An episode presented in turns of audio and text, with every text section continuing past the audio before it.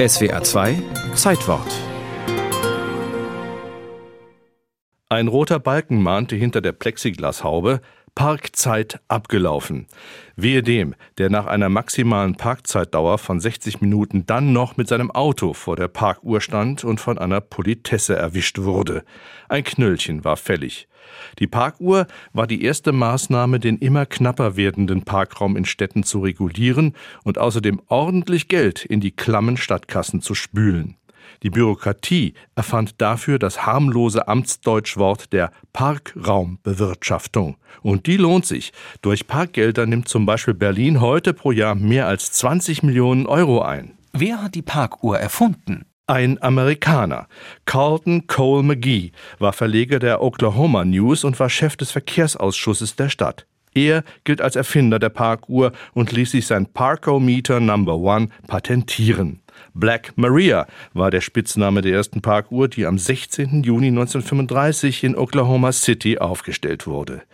Mit dieser Black Maria sollten Dauerparker aus dem Zentrum ferngehalten werden, damit Kunden, die zum Shoppen nach Oklahoma kamen, direkt vor den Geschäften parken konnten. In Europa setzte sich die Idee erst nach dem Zweiten Weltkrieg durch.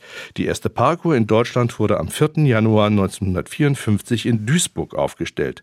Das damals noch Parkograph genannte Gerät kostete die Gemeindekasse 300 D-Mark und war ein Import aus der Schweiz. Dort gab es Parkuhren schon zwei Jahre früher. Wie funktioniert die Parkuhr? Die Münze wird eingeworfen und der Wählschalter auf die Zeitmarkierung gedreht. Eine Mechanik setzt den Zeitmesser in Gang und dann tickt die Parkuhr rückwärts ähnlich einer Eieruhr. Im Winter fuhr ihre Mechanik gerne ein. Nahm sie anfangs nur 10 Pfennigstücke, waren bald schon 50 Pfennige und bis zu einer Mark fällig. In Grenzregionen, zum Beispiel im badischen Lörrach, nahmen die Parkuhren auch Schweizer Rappen und Franken. Groschengrab, Wegelagerei oder Abzocke. Die Parkuhr geriet schnell in Verruf. Und dennoch, sie machte Karriere in der Popmusik, wie bei den Beatles.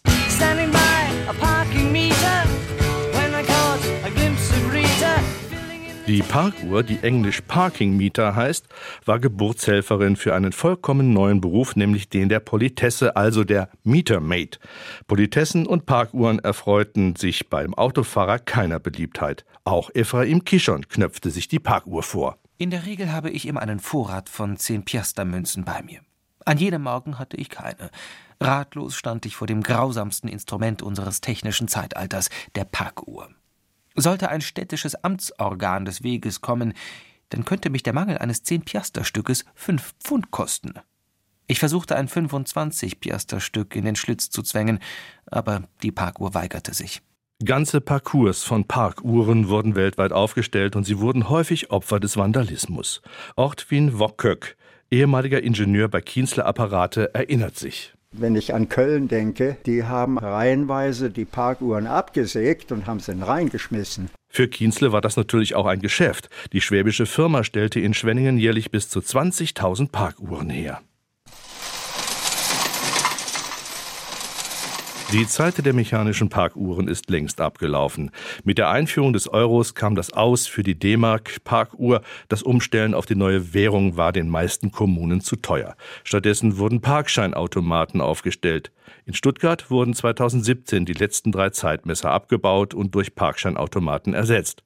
Während die Parkuhr ein Auslaufmodell war, verteilen Politessen noch heute Knöllchen fürs falsche Parken. Und wer sich nach der Parkuhr zurücksehnt, im Internet sind gebrauchte und gebrauchstüchtige Exemplare ab 70 Euro zu haben.